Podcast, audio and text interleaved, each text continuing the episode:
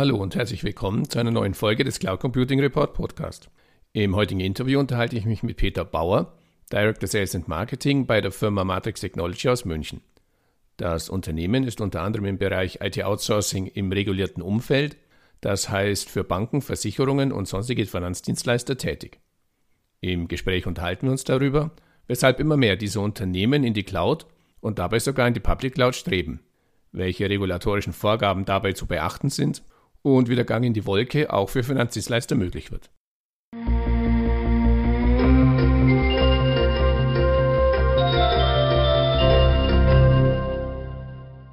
Guten Tag, Herr Bauer. Zum Einstieg bitte ich Sie, sich unseren Zuhörern kurz in zwei, drei Sätzen vorzustellen. Hallo, sehr gerne. Mein Name ist Peter Bauer. Ich bin bei der Firma Matrix Technology AG in München beschäftigt, bin dort schon seit einigen Jahren, jetzt mittlerweile seit gut elf Jahren in verschiedenen Funktionen, habe unter anderem schon den Bereich IT Outsourcing geleitet und bin jetzt als Director Sales und Marketing für alle Vertriebs- und Marketingaktivitäten verantwortlich. Sie sprachen es bereits an, ähm, Ihr Unternehmen ist im Bereich IT-Outsourcing tätig und speziell im Bereich IT-Outsourcing im regulierten Umfeld, zum Beispiel bei Finanzdienstleistern. Können Sie uns einen kurzen Überblick über Ihr Serviceangebot geben? Sehr gerne. Ähm, wir sind nicht nur als Outsourcing-Dienstleister im regulierten Umfeld äh, unterwegs, sondern generell mhm. als IT-Dienstleister im, im, deutschen Markt äh, primär. Ähm, wir sind so gut 200 Mitarbeiter, primär agierend aus München heraus und haben ja, eigentlich zwei Hauptbereiche. Der eine ist ein klassischer IT-Consulting- und Beratungsbereich, äh, wo wir klassische IT-Infrastrukturprojekte managen, technisch begleiten sehr häufig schon im Finanzumfeld. Und dann haben wir noch einen Bereich IT-Services, der sich auch nochmal unterteilt, einerseits in einen Out-Tasking-Bereich, wo wir als mhm. Zielgruppe sehr große Konzerne haben, und einen Bereich IT-Outsourcing. Ähm, und dort betreuen wir eben eine größere Anzahl an Finanzdienstleistern, die irgendwas äh, oder irgendwo im, im Kontext BaFin-Regulierungen äh, unterwegs sind und äh, entsprechend regulierte Anforderungen zu erfüllen haben. Und die Outsourcing-Leistungen, die wir hier erbringen, sind einerseits äh, eher klassische Office-IT-Services, sprich wir haben zwei Rechenzentren hier in München ähm, und stellen dort die äh, Microsoft Services, AD, File, Print, Exchange, SharePoint, also alles, was irgendwo das Unternehmen zum Arbeiten braucht, zur Verfügung sind aber auch äh, natürlich Infrastrukturbereitsteller für bestimmte Finanzanwendungen, die die Unternehmen eben haben. Wie Sie mir im Vorgespräch bestätigen, streben gerade auch Finanzdienstleister immer mehr in die Cloud und dabei sogar in die Public Cloud. Weshalb ist dieser Schritt für diese Unternehmen so attraktiv? Ja, im Prinzip aus den gleichen Gründen, warum es auch andere Unternehmen tun. Wir merken generell so seit ja, zwei, drei Jahren, ähm, dass sich die, die Unternehmen hier in Deutschland und auch die mittelständischen Unternehmen hier in Deutschland immer mehr auch in Richtung der Public Cloud Services öffnen. Äh, ein wichtiger Schritt ist hier sicherlich die, die Office 365 äh, Welt von Microsoft, die irgendwo so den, den nahtlosen Übergang äh, ermöglicht. Und ähm, die Finanzdienstleister machen das am, im Wesentlichen aus den gleichen Gründen wollen irgendwo die Skalierbarkeit der Cloud nutzen, sie wollen vielleicht bestimmte Services, Microservices der Cloud nutzen.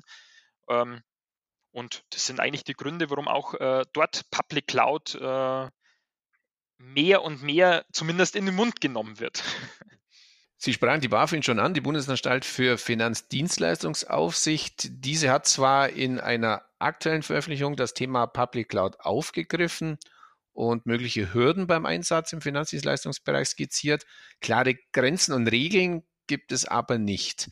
Damit muss nun jedes Unternehmen selbst entscheiden, wie es diese Vorgaben interpretiert. Wie fällt da Ihre Interpretation aus?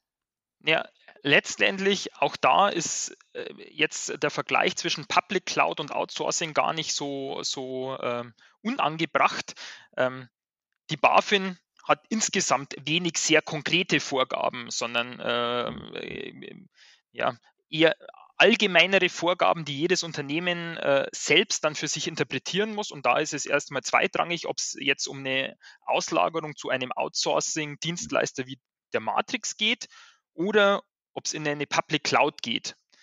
generell liegt die Entscheidung erstmal beim Unternehmen selbst. Ähm, meine persönliche äh, Interpretation ist so, dass Public Cloud natürlich ähm, kein No-Go für Finanzdienstleister ist, ähm, aber halt äh, gewisse Regeln und ähm, äh, ja, Vorgaben befolgt werden müssen und auch äh, ein gewisser Prozess durchschritten werden muss, bevor man äh, die äh, Leistungen in die Public Cloud auslagert oder einige Leistungen in die Public Cloud auslagert. Nun stammen ja die, die großen Public Cloud-Anbieter wie Amazon oder auch Google, auch Microsoft in der Regel aus, aus den USA. Wie reagieren diese Unternehmen Ihrer Erfahrung nach auf solche Vorgaben aus Deutschland? Mehr und mehr sensibel. Ich kann es ehrlicher, ehrlicherweise nur für, für Amazon und Microsoft sagen, weil wir selbst Amazon und Microsoft Partner sind. Äh, bei Google fehlt mir jetzt persönlich ein Stück weit ähm, die, die Erfahrung. Ähm, ich denke aber, dass sie tatsächlich ähnlich damit umgehen. Also wir merken bei Amazon und Azure, dass sie sich jetzt auch dieser, diesen etwas besonderem Kundenklientel der Finanzdienstleister und äh, Finanzunternehmen und auch Versicherungsunternehmen, für die im Wesentlichen die, die gleichen Vorgaben gelten, äh, nähern und öffnen. Vorhin die Frage war ja, oder da hatten Sie darauf hingewiesen, dass es eine Veröffentlichung der BaFin gibt.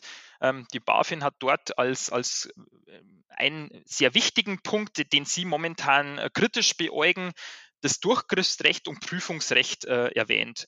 Sprich, ähm, die BaFin hat Bedenken, ähm, ob man denn tatsächlich äh, als Finanzdienstleister auch äh, im Public Cloud-Umfeld seinen Dienstleister, Beispiel AWS, äh, auch wirklich vollständig prüfen kann.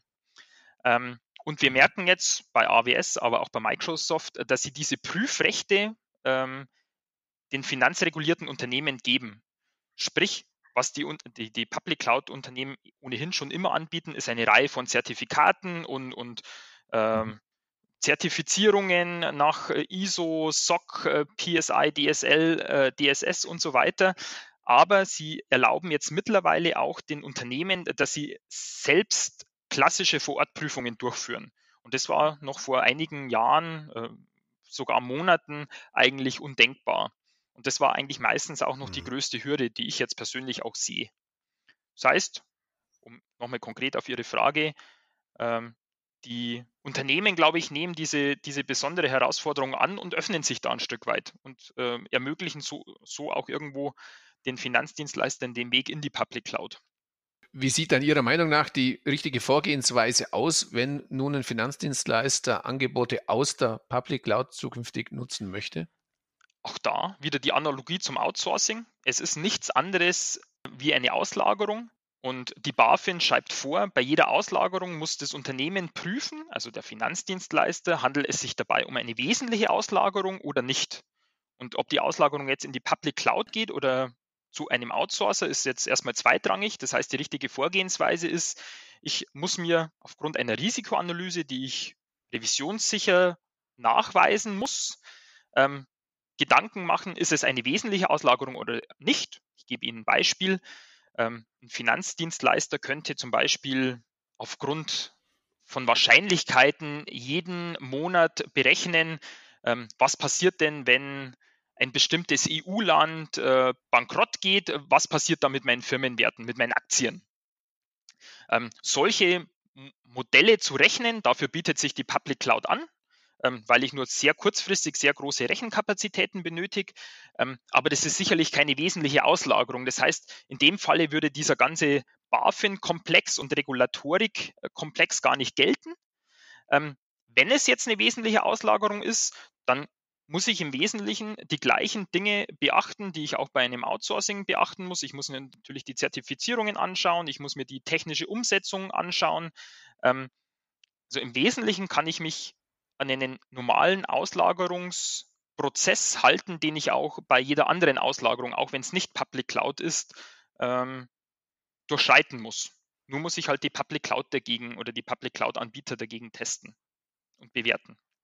Ja, dann lassen Sie doch abschließend den obligatorischen Blick in die Kristallkugel werfen. Wie sieht Ihre Prognose für die zukünftige Nutzung von Public Cloud-Angeboten durch Finanzdienstleister aus und wie positioniert sich Matrix Technology in diesem Umfeld? Ich glaube, und man merkt es im Moment auch schon, dass sich ähm, die Public Cloud-Anbieter noch weiter öffnen werden. hier noch weiter Schritte auch auf dieses für Sie interessante Klientel zugehen werden ähm, und gleichzeitig die Banken vielleicht ein Stück weit die, die Scheu, die Ängste verlieren vor Public Cloud, auch das vielleicht etwas nüchterner bewerten, ähm, wie sie es noch vor einigen Monaten getan und äh, Jahren getan haben und im Prinzip Public Cloud genauso wie bei vielen anderen Unternehmen heute schon irgendwo zum normalen Repertoire des, des Service-Katalogs dazugehört.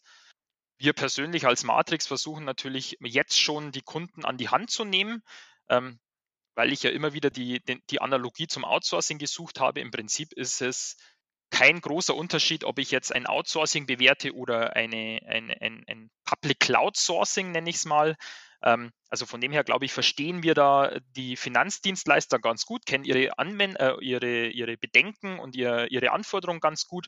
Und natürlich als AWS und Azure Partner oder Microsoft Partner kennen wir auch die Angebote der, der Cloud-Dienstleister sehr gut und können da auch ähm, die Kontakte zu den entsprechenden äh, Personen, äh, Rechtsabteilungen etc. Äh, schließen, weil da einfach auch die direkten Gespräche dann geführt werden muss. Und wir merken, dass die Public Cloud Dienstleister, äh, Anbieter hier ein sehr großes Interesse haben ähm, und auch sehr gesprächsbereit sind für dieses besondere Klientel. Und im Übrigen, vielleicht abschließend, es gibt auch tatsächlich schon erste Banken, ähm, die komplett in der Public Cloud sind und auch von der BaFin geprüft wurden unter anderem die N26, äh, die da eine große Vorreiterrolle einnimmt. Na sehen Sie, es tut sich also richtig was im Cloud-Umfeld und vor allem auch im Public Cloud-Umfeld. Ja, dann herzlichen Dank für dieses wirklich interessante Gespräch. Ähm, weiter viel Erfolg und herzlichen Dank. Vielen Dank. Ich danke auch für das Gespräch.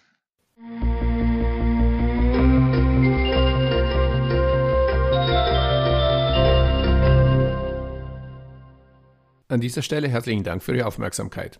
Weitere Informationen zum Interview finden Sie im Cloud Computing Report in der Rubrik Podcast. Wenn Sie regelmäßig über aktuelle News und Hintergrundinformationen rund um das Thema Cloud Computing informiert werden möchten, abonnieren Sie am besten unseren Newsletter. So viel für heute. Vielen Dank fürs Zuhören und bis zum nächsten Mal. Ihr Werner Grohmann.